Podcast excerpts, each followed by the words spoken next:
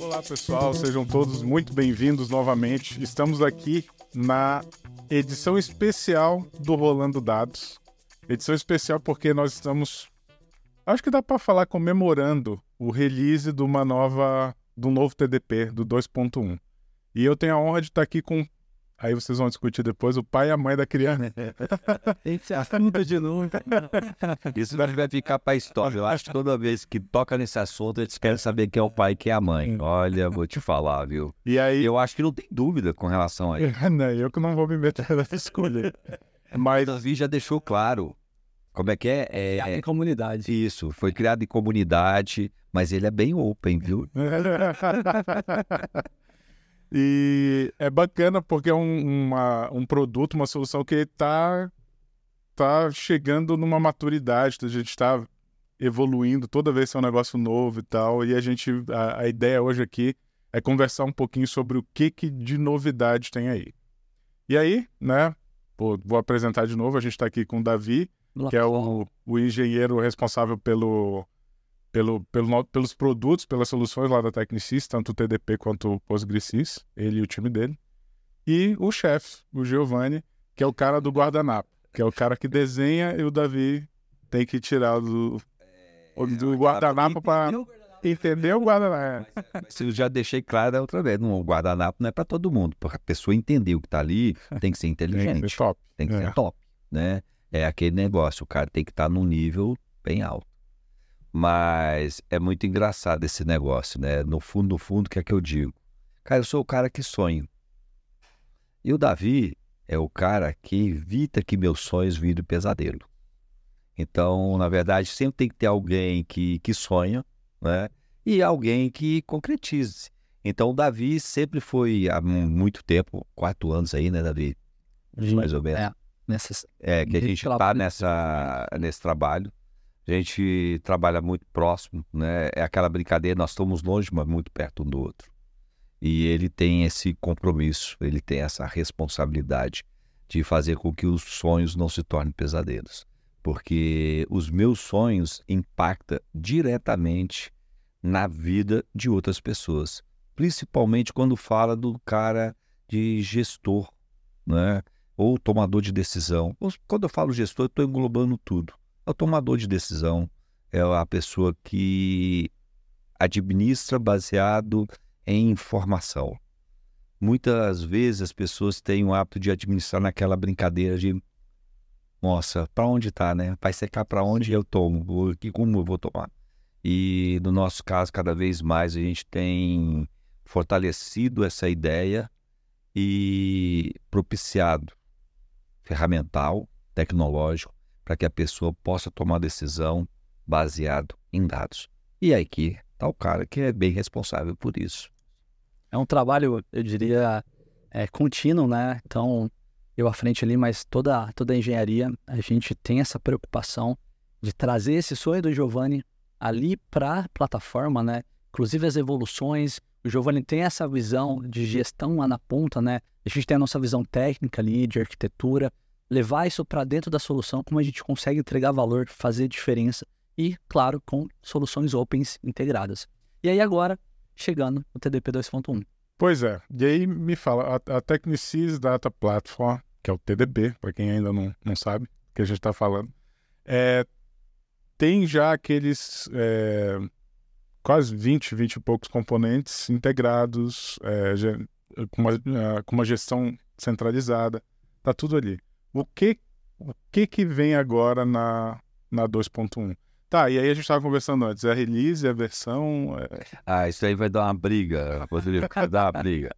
Porque é o seguinte, quando você vê a diferença, e eu acho que ninguém melhor do que o Davi para falar da, do que vem de novo na versão, versão 2.1, eu brigo com ele 24 horas. Porque eu não consigo imaginar que seja uma versão. Né? Eu acho uma release né? Até, até eu aqui estava me confundindo, né? Eu não consigo imaginar que seja uma release, porque a diferença entre o 2.0 para o 2.1 é muito grande, traz muito valor agregado, né? A plataforma se torna mais robusta.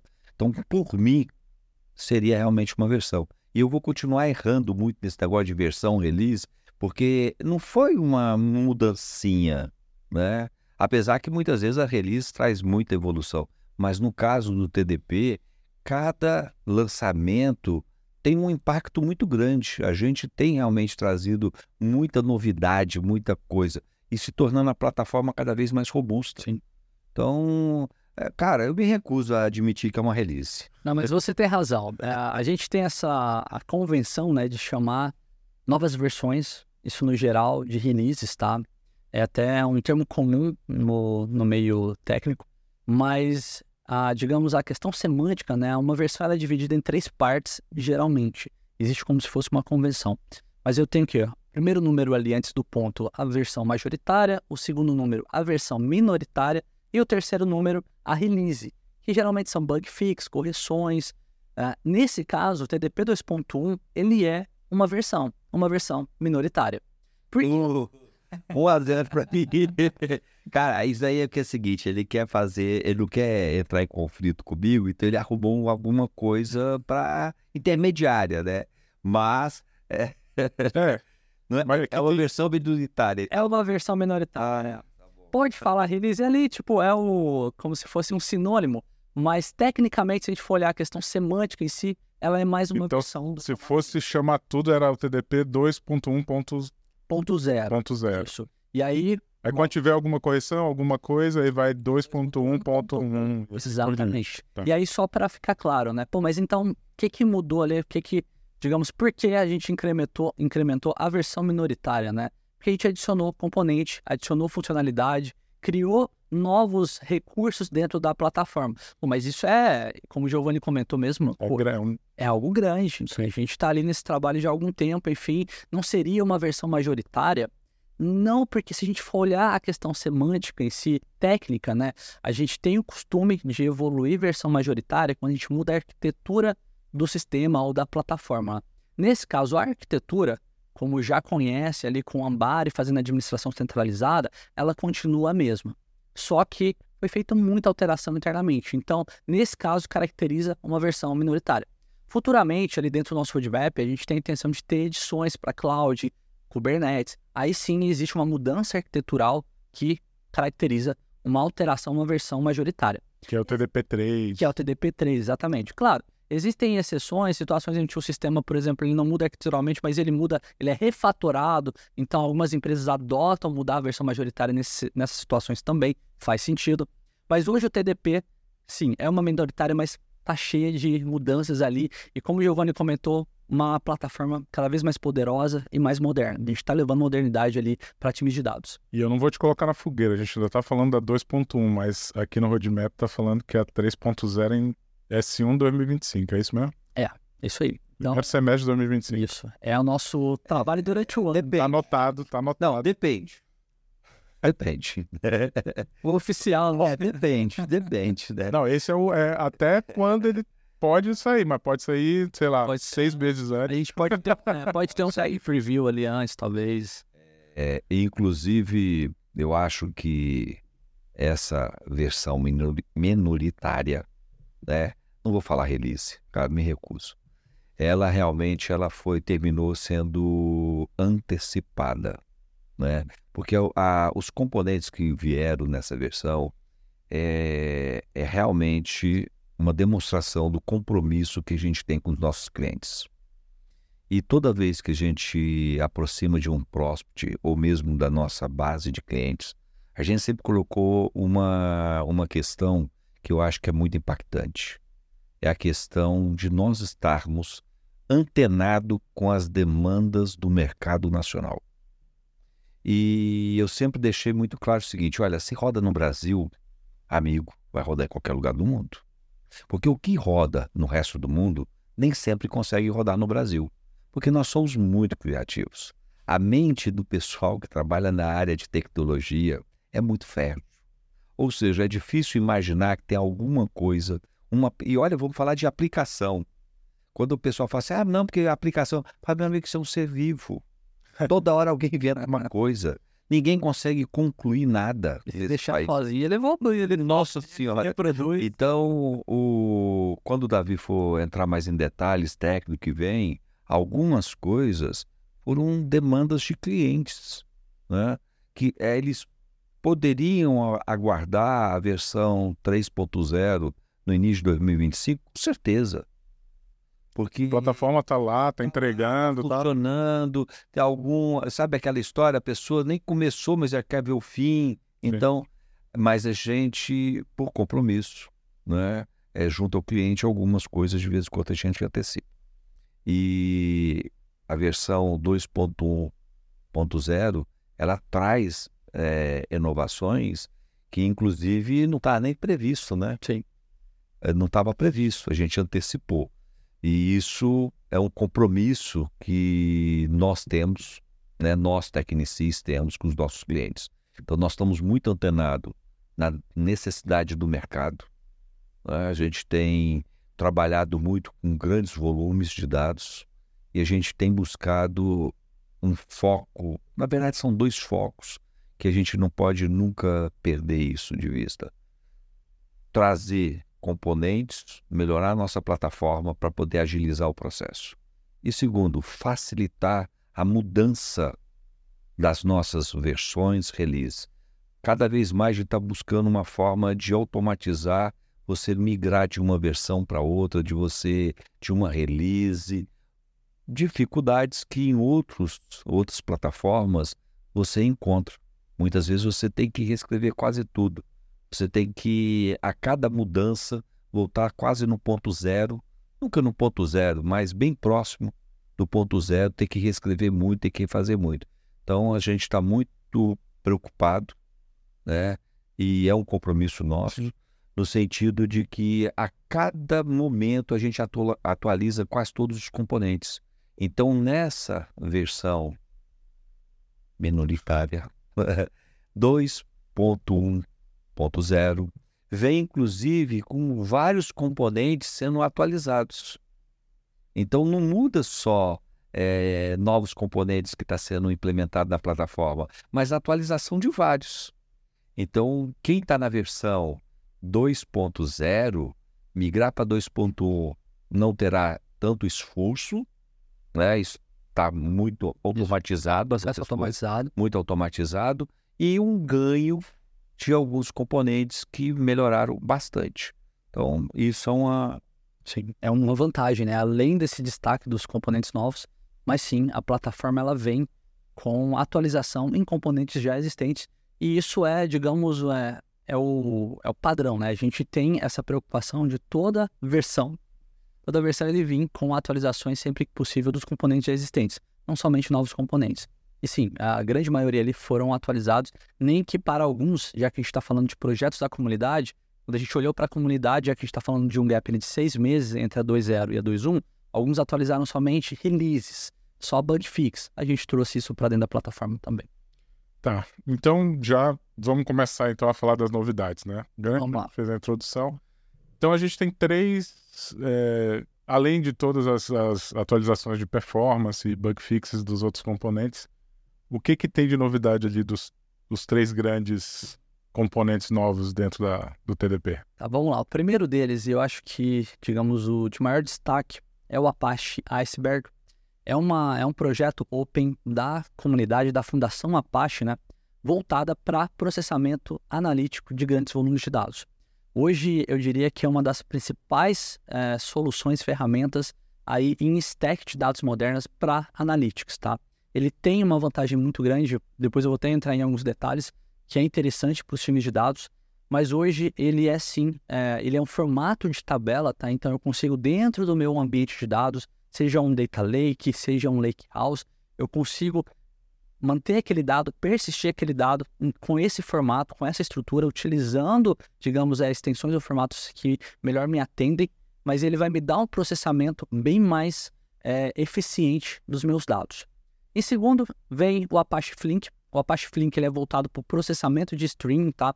A gente já tem uma ferramenta de streaming, na verdade até duas hoje na plataforma, o Apache NiFi e o Apache Spark. O Spark ele tem a extensão dele que é o Spark Streaming, que também faz isso, mas o Flink ele vem se destacando por uma, digamos, alguns recursos adicionais, como controle de estado, um processamento através de linguagem, API, até SQL ali dentro. Então ele vem ganhando bastante destaque na comunidade.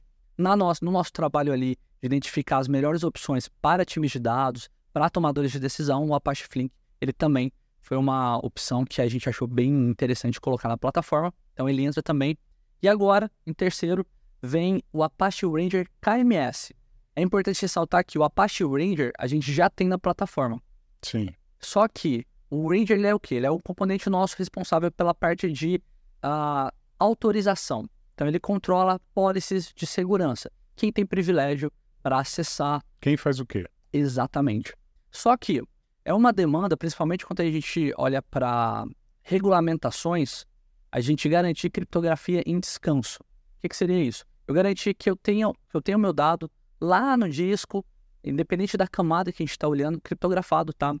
E que isso evita, por exemplo, que alguém vai lá, pegue o HD e consiga fazer algum tipo de engenharia reversa em cima de alguns arquivos ali dentro e consiga ter acesso a um dado plano mesmo sem ele talvez completo, a gente está falando de um ambiente distribuído, sem muita informação, sem muito metadado, mas ele vai ter um acesso ali. Com a, o KMS, a gente tem a opção de criptografar a nível de disco em descanso. A gente já atendia essa demanda com o próprio Hadoop, ele tem umas, algumas opções nativas, mas o Ranger KMS ele traz uma facilidade porque isso vem integrado com as políticas. Eu tenho um cofre de senhas próprio dentro do Ranger então, nessa comunicação com os serviços ali da plataforma, isso já é, digamos, transparente. Então, facilita muito.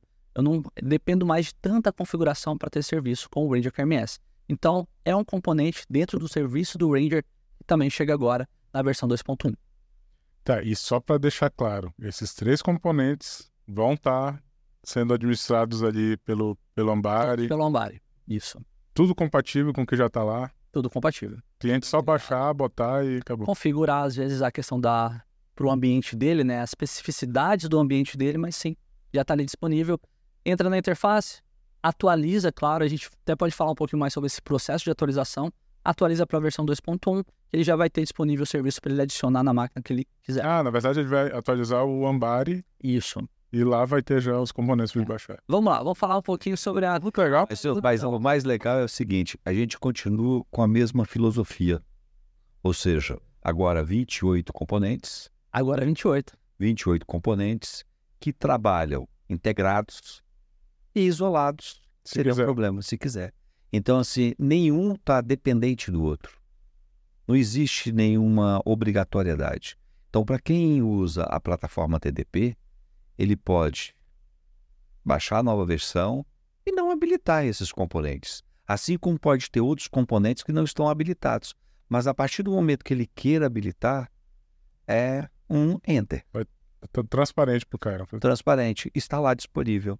Obviamente tem a questão de aí é, arquitetura, muitas vezes requisitos, é, requisitos de máquina, alguma coisa desse jeito, mas é, não existe nenhuma burocracia seja ela tecnológica ou administrativa. Então, quando a pessoa utiliza o TDP, ele tem essa liberdade. Cada vez mais a gente leva para o mercado tecnológico liberdade para tomada de decisão. Então, a gente fala muito em gestão de dados para tomada de decisão, a plataforma não poderia ser diferente. A plataforma também permite isso. Ela dá essa liberdade de tomada de decisão. Entendi. Exatamente. Estava pensando aqui, eu acredito que até mais. Isso é um perigo, gente.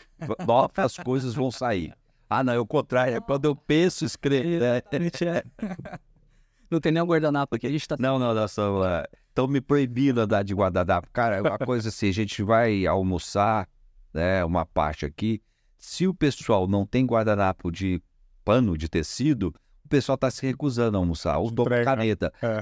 Guardanapo de papel não, não chega mais à mesa onde eu estou. Na hora que eu começar a usar né, o guardanapo de tecido, eu acho que vai ficar até mais tranquilo, né? Para poder. Você volta do almoço com mais trabalho.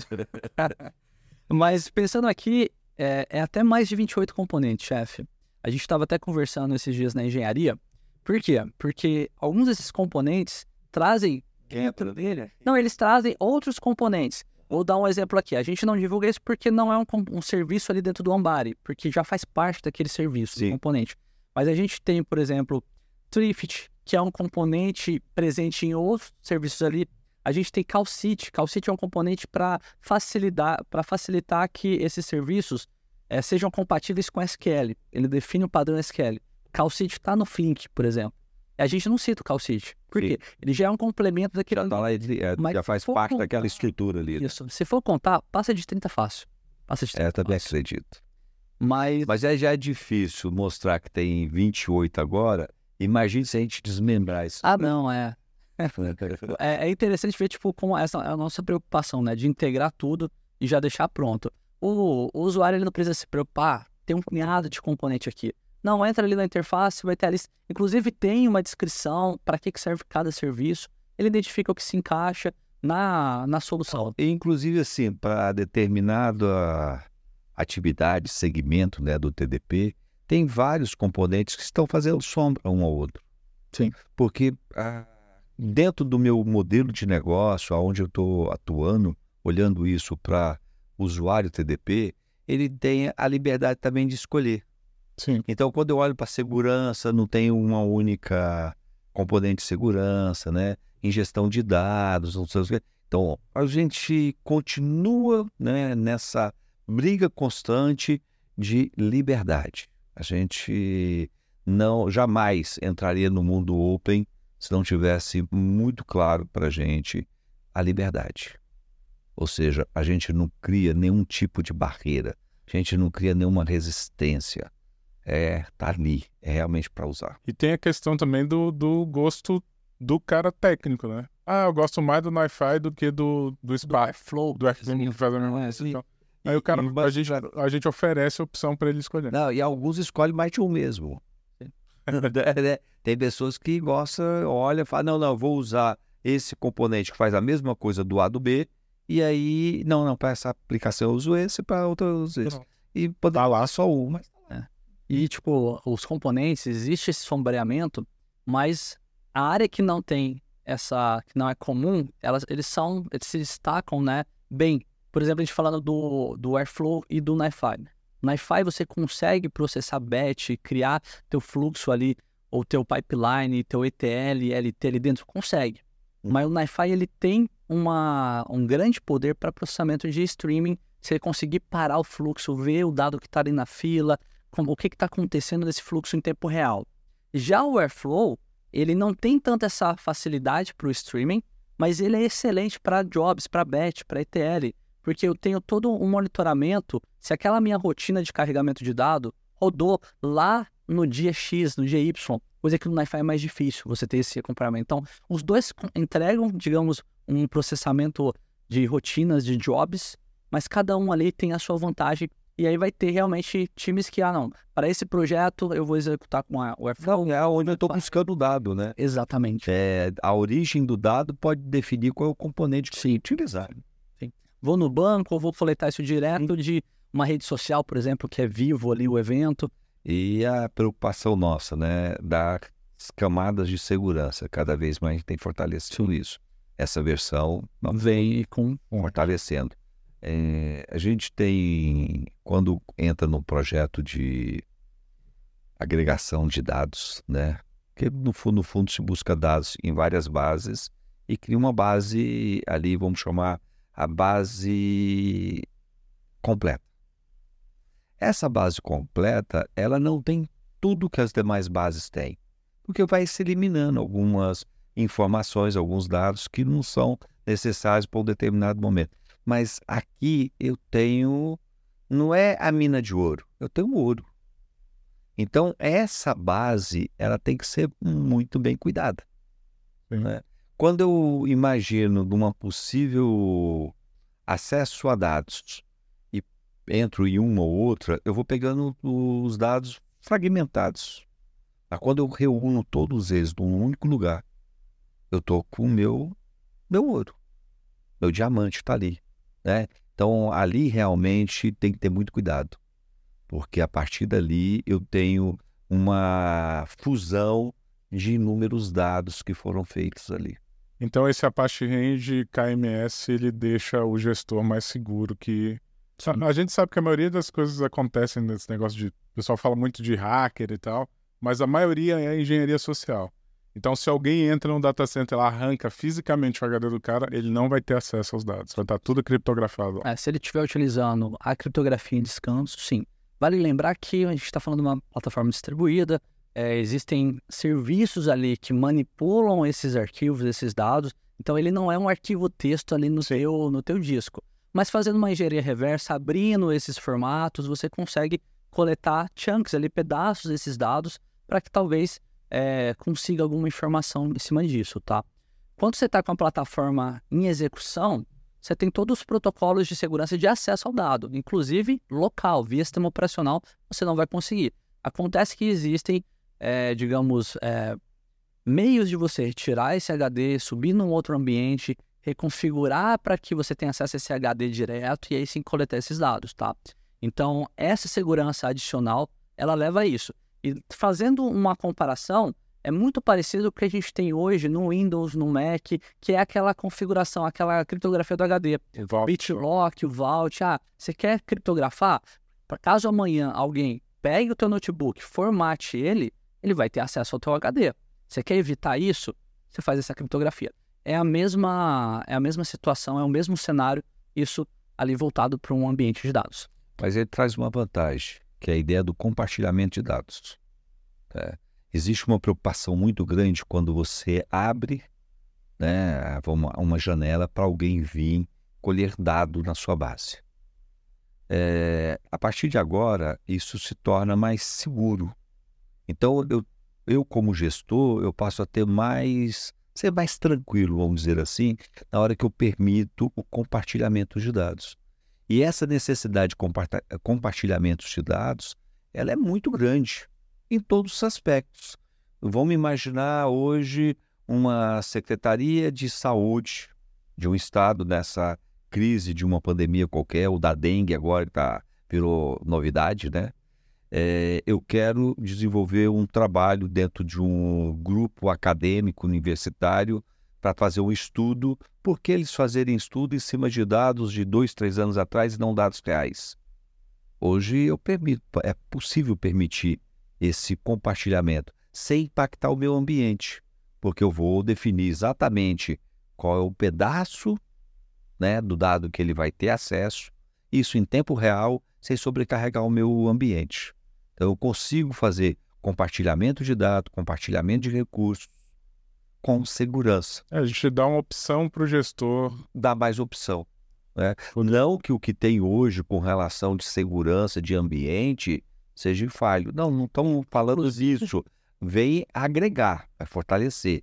Né? Uma coisa não elimina a outra, não substitui. Inclusive, a gente tem criptografia em descanso hoje com o TDP 2.0, mas isso em conjunto com o Hadoop. O Hadoop já oferece isso. E aí você tem que gerar as chaves, manter isso. É algo mais moroso, mais trabalhoso. Com o KMS agora, isso está bem mais, Deixa mais fácil. integrado ali, bem mais fácil. E a gente está falando assim de componentes específicos, mas qual é, quais são as diferenças fundamentais do, do TDP2 para o TDP 2.1 quando a gente fala em processamento e análise de dados? Assim? Sei que o iceberg ajuda e tal, mas assim, fundamentalmente, o que que mudou? É, hoje a gente passa a ter como formato de tabela analítica, então aquela área onde eu vou manter meus dados profissionalmente estruturados, o iceberg. Antes a gente tinha é, algumas opções, por exemplo, eu tenho o Hive para exploração de dados, ele também tem um componente que é o Hive LLAP, que é para processamento massivo de dados, que era uma opção também. A gente tem como processar isso com o Spark, mas a gente está falando de engine, tá? Eu vou explicar um pouquinho a diferença.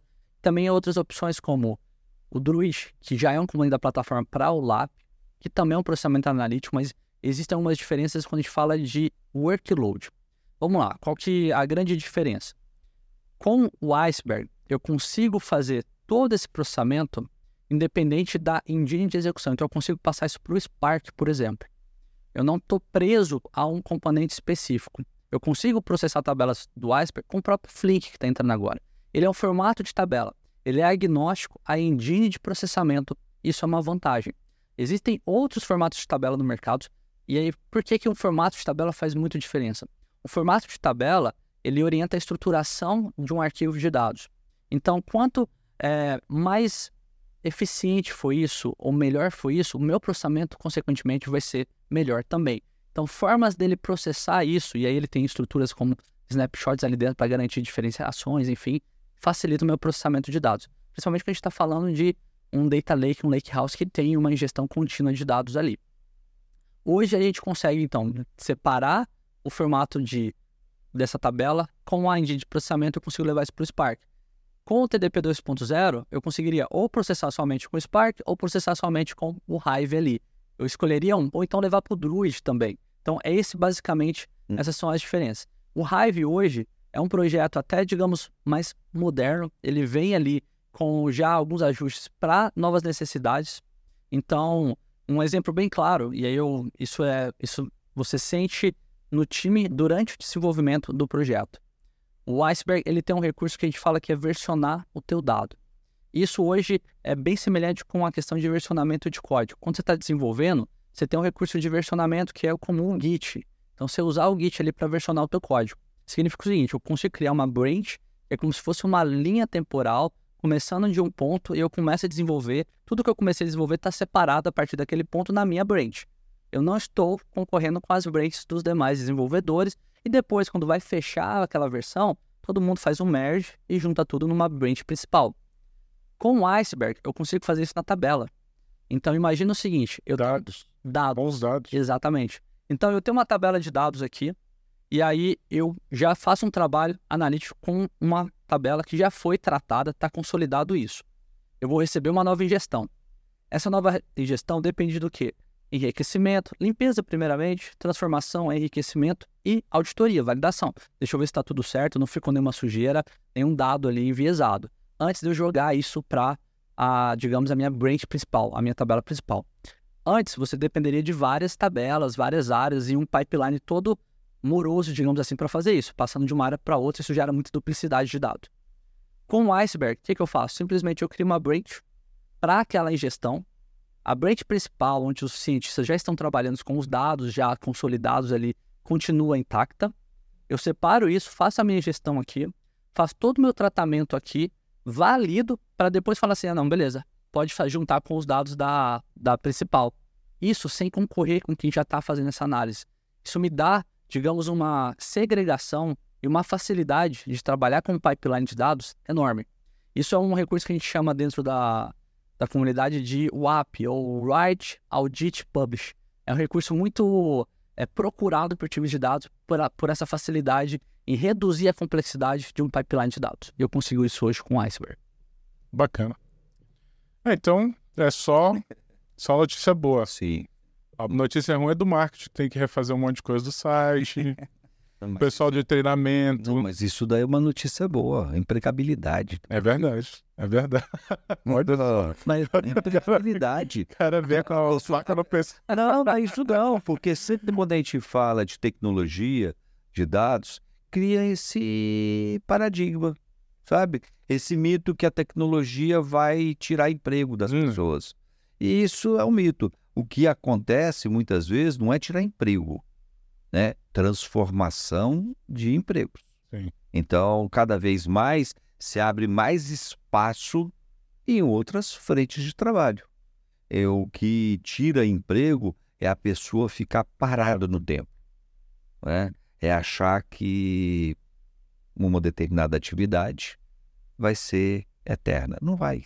Né? Muda. Então aquele negócio muda o tempo todo. A tecnologia evolui, a sociedade. E isso, né, é o que você falou, vai impactar a área de marketing, vai impactar a área de treinamento, né, são novos treinamentos, vai é, exigir que pessoas que estão é, estudando o TDP, a trilha de treinamento, chegue de novo, vai ter que fazer a trilha novamente, porque vai mudar versões, vai mudar coisas. São complementares, são certificações complementares. Ou seja, é uma bola grande igual o mundo que gira o tempo todo. Isso. E os nossos, uma coisa interessante da gente falar também, chefe, os parceiros eles estão buscando a formação. A gente já tem alguns engenheiros dos parceiros já é, Sim, certificados em TDP. Então, mais umas, uns componentes para eles aprenderem lá. E, e assim, só para. Pra... E aquela brincadeira, né? Quantos empregos indiretos o TDP está gerando hoje? Ah, não. Né? Então a gente já tem alguns parceiros de canais. Hoje a gente já cobre quase o Brasil todo. Né? Não há necessidade da Tecnicis estar presente em todos os lugares. Há uma mudança cultural muito grande, porque agora a gente apoia né, as frentes de trabalho de outros parceiros. E, e assim, cara, é, é empolgante. Né? Uma, uma ação de tão pouco tempo. Nós temos o hábito de estar sempre mencionando, são quatro anos da hora que a gente começou a trabalhar nessa e até a data de hoje. E é um projeto muito novo, eu diria assim, mas muito maduro. E ao mesmo tempo com uma credibilidade imensa. É, anteontem eu estava conversando com a equipe que faz toda a parte de ingestão, de instalação do TDP, e estava se falando de uma pequena POC, aonde a ingestão já estava com mais de 120 tera de dados. Ou ah. seja, quando eu comecei a trabalhar com tecnologia, falar alguma coisa que ultrapassasse a mega já era alguma era assustador, né?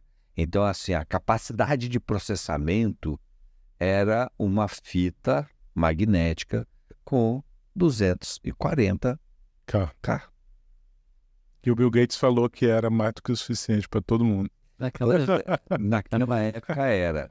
Então hoje, quando eu pego meu telefone e vejo a capacidade dele, eu falo, cara, como eu teria sido um, um cara bom em tecnologia se eu tivesse esses recursos daquela época. E não tinha Google para pesquisar. É, né? Então hoje facilita muito. Então é, há uma, uma formação né, de demandas em cima de, um, uma, de uma plataforma, a nossa TDP tem outra plataforma, mas que não está tirando emprego de ninguém, pelo contrário, está mais emprego.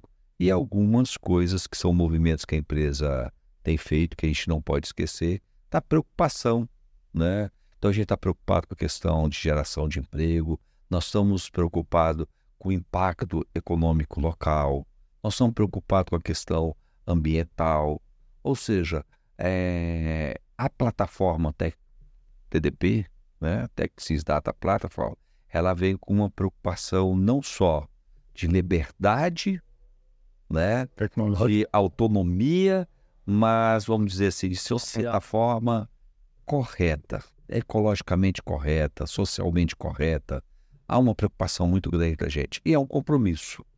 Uh, isso eu posso reafirmar toda vez. É, é, um compromisso. Ou seja, o pai e a mãe, sem saber quem direito é o pai e a mãe aí dessa brincadeira, né? Mas essa guarda compartilhada, ela é diariamente, né? É, revalidada os compromissos hum. com todo mundo, né? E cada vez mais todas as pessoas que estão envolvidas nesse processo têm com muita certeza dos nossos compromissos. A gente faz questão de reafirmar o tempo todo. Legal. Então é isso, gente. Por incrível que pareça, falamos 40 minutos aqui sobre o TDP. Sério? Dois pontos. Tem umas coisas, hein? Tem um monte de coisa para falar, cara. Não, mas assim, uma coisa para deixar para o pessoal aí que a partir de hoje você já pode entrar lá no tecnicis.com.br barra TDP.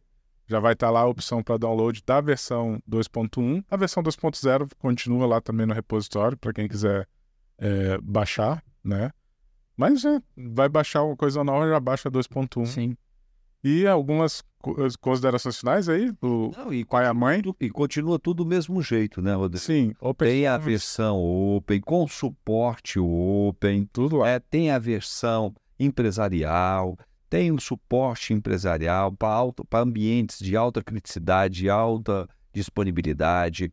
Tem a, o adendo, né, que é um, uma prestação de serviço que a gente faz de um suporte é, ajustado, aderente ao negócio. Então, ou seja, somos muito flexíveis. Sim. E estamos abertos né, a sugestões. E brasileiros, com documentação brasileira, né, chefe? Português. Engenharia especialista ali falando em português do teu lado pra, para o que você precisar. Sim. Então, Documentação traduzida. documentação, inclusive já com a atualização, com o processo de atualização explicando ali Já tem tudo lá. Então a versão entra no ar, ela já foi testada com grandes volumes, né? Não é uma versão que vai beta para alguém se aventurar e pegar de repente, colocar em produção e dar problema. Olha, é, tecnologia é uma caixinha de surpresa, mas a gente acredita que para todos os testes que foram submetidos, o TDP 2.1.0 não vai trazer nenhuma surpresa. né? Então a gente tem isso cuidado. E, igual o Davi mencionou, tá com a documentação atualizada, tá com os treinamentos, tá tudo. Ela vem pro ar já assim, madura. É, Legal. não é. brin- Ou seja, não é brincadeira o negócio. É, é vero. É vero. É vero. Então tá certo, gente. Entrem lá, tecnicis.com.br barra TDP, baixem a 2.1, entrem na nossa comunidade no Discord, também tem o link lá no site. E a gente tá esperando vocês lá, receber feedback. É, o Davi tá sempre no, no Discord pra gente trocar ideia, então esperamos vocês lá. Gente, muito obrigado. Na minha opinião, ficou melhor esse lançamento agora, porque não é o Jefferson que tá aqui, sou eu. Jefferson, um abraço, Jefferson. O Jefferson não deu tempo de chegar, cara. No, no último dia, o Jeff tava na live, né? O Jeff é um queridão nosso, faz parte lá da engenharia, um engenheiro com conhecimento excepcional. Na próxima, no próximo ele participa. Sim. É ele, ele pensa mais hum, acima das outras pessoas. Sim. então tá certo, gente. Até a próxima. Abraço.